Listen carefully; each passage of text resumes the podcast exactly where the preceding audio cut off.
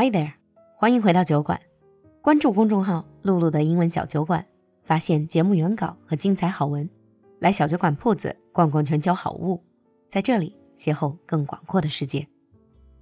Hi everyone，欢迎回来酒馆，and welcome back to Global Village. In the previous episode, we talked to Stephanie, an Australia based nutritionist who's from New Zealand and is working for Sanitarium, a brand that has over 100 years of history in healthy food products. Today, we're going to continue our talk with Stephanie on healthy diet. I mean, being a nutrition expert yourself, let me guess, you get asked frequent questions about what is healthy diet? How can I keep fit? How can I lose weight? By friends and acquaintances? because I mean, I want to ask you those questions.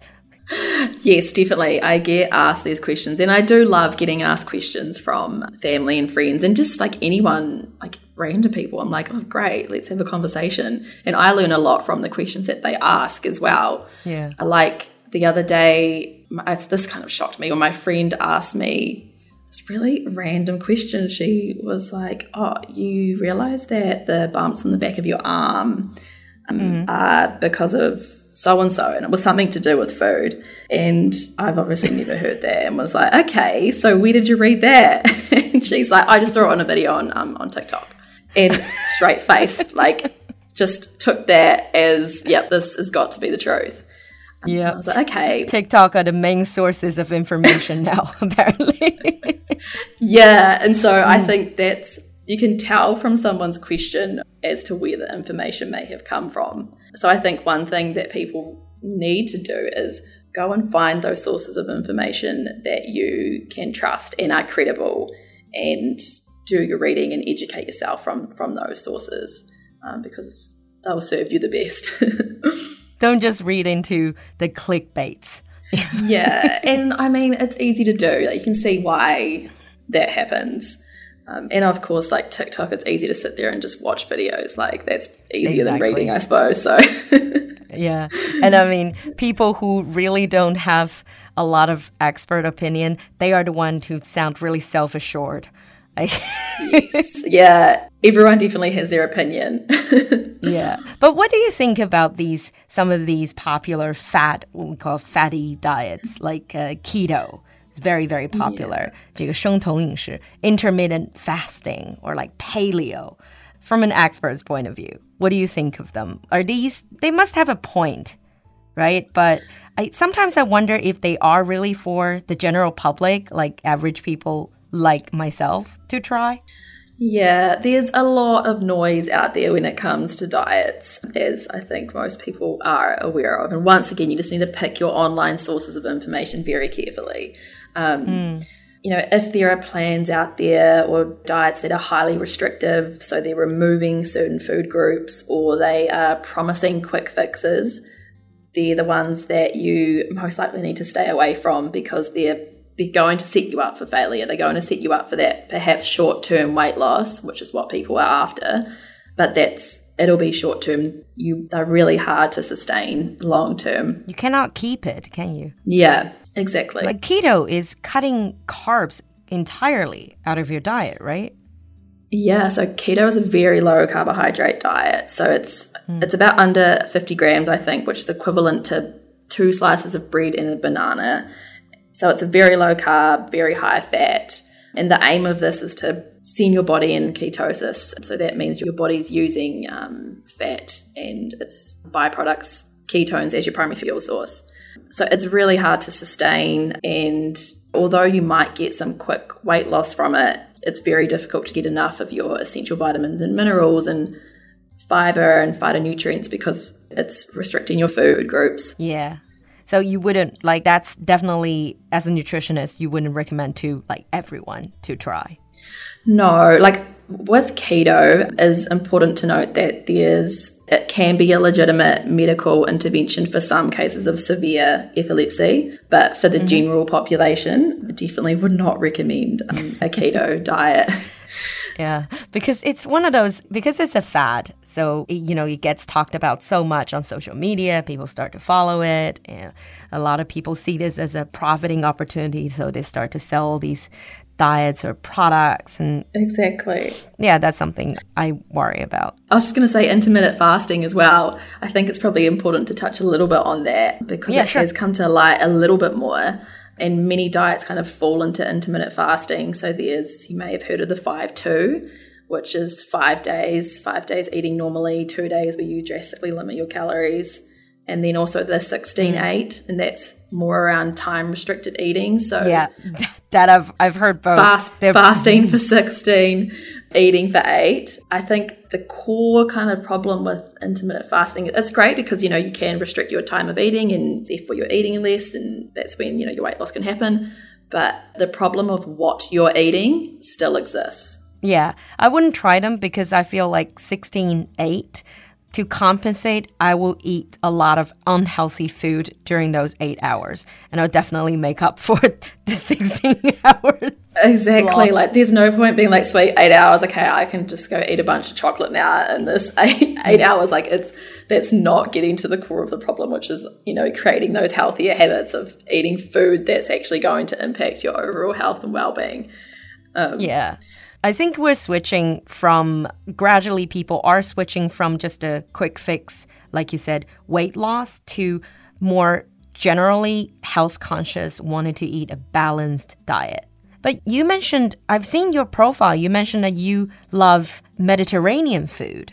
I mean, I'm on board with that as well because I love Mediterranean food. And Mediterranean diet is considered one of the healthier diets, right? Yeah, so yes, love Mediterranean food, like Greek restaurant, Lebanese, Turkish. Like there's just something about mm. falafels and hummus and tabbouleh. Love it. And yeah, the best thing is is that there are a bunch of health benefits um, surrounding a Mediterranean style of eating. It's actually the most researched dietary pattern now worldwide, and it's been linked to a bunch of health benefits. So improved cardiovascular health, reduced risk of diabetes and even longevity, so living longer. And there's actually been some recent Australian research done that has linked it to helping with fighting depression. So definitely an eating pattern that um, people should be yeah. interested in. Yeah, I mean, it's a lot of fresh ingredients as well, and then just like healthy fats as well. Mm. Yeah, it's I suppose its core is it's plant foods, whole plant foods. So fruits and vegetables and grains and legumes and nuts, all the things that we should be eating more of yeah. each day, and as well as yeah, you know, olive oil. And it's also just generally really delicious. It's not like a hardship to have that kind of diet. No, it's not. It's actually really delicious. yeah, exactly. Um, but coming back to being nutritionist, what is earlier on you mentioned that you really have a passion for this field. But what is the biggest challenge for you, like in terms of being a nutritionist? Oh, the biggest challenge. We've touched on it a bit, and it's getting people to understand there's no quick fix to sustained weight loss or sustained healthy living.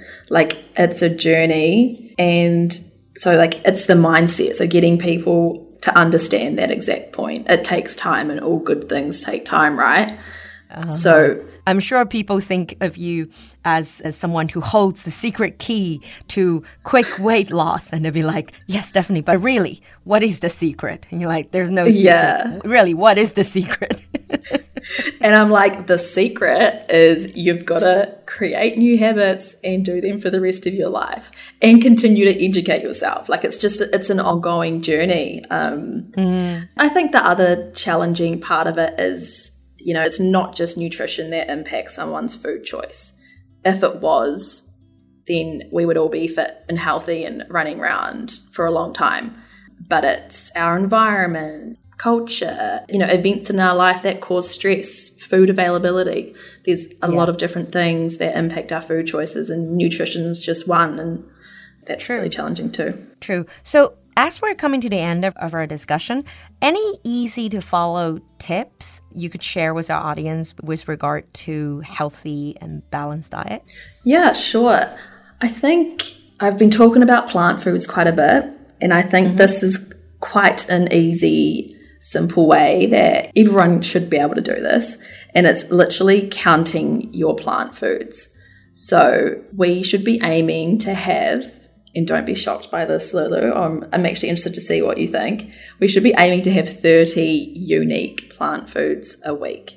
So, plant What foods does- being, yeah. So, for example, let's take a breakfast cereal. We'll just go breakfast cereal because this is what I do. Um, So, if we take Nutribrex, that's whole grain wheat. So, that's one plant food. Say we want to add a banana to that, that's a second plant food. And then say we want to add some almonds, that's a third plant, third plant food. So that meal in itself, that's three plant foods right there. And for optimal gut health, something we can work towards is trying to aim for 30 unique plant foods um, across the week. Wow.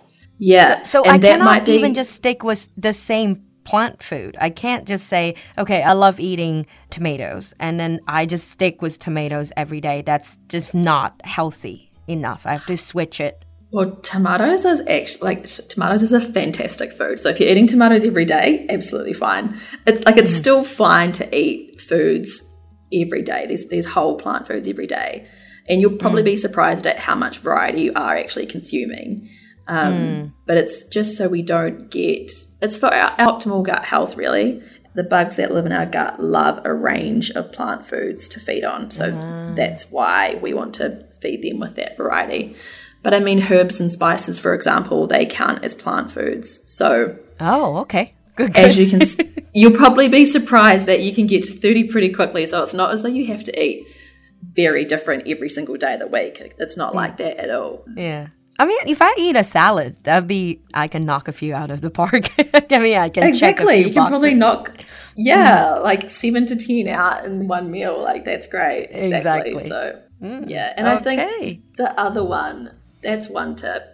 And then the other one would be that we should be seeing our health and well being as a journey. And, you know, we're forever educating ourselves on that journey. Um, Mm. It's like most things in life. We don't get really good at something really quickly. It takes time, you know, with our True. for example, our fitness, career progression, whatever it is, it all takes time. And nutrition and health is the exact same. Just educate yourself at a pace Stick that suits you. Yeah, exactly. exactly. No quick fixes. Mm, that, I think Yeah. that is. I'm sorry, there's not.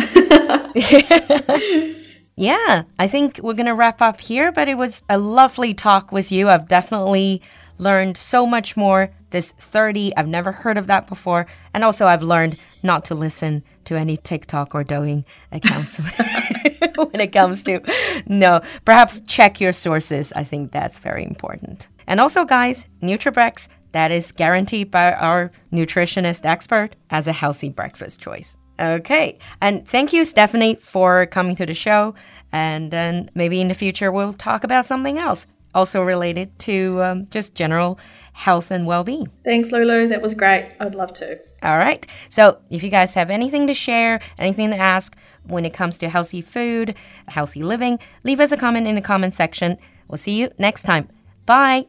听了营养专家 Stephanie 的建议，你是不是跃跃欲试，准备用健康膳食甩掉过年囤积的脂肪了呢？酒馆全新上架澳洲百年品牌 NutriBrex 麦片，蜂蜜和蓝莓口味。 和许多零食麦片的高糖高油不同，NutriBrex 有百分之九十七的全谷成分，非油炸、非膨化，富含蛋白质、膳食纤维，更有维生素 B 一、B 二、烟酸、叶酸、钾、铁等等人体必需矿物质，是健身教练都会强推的减脂营养主食。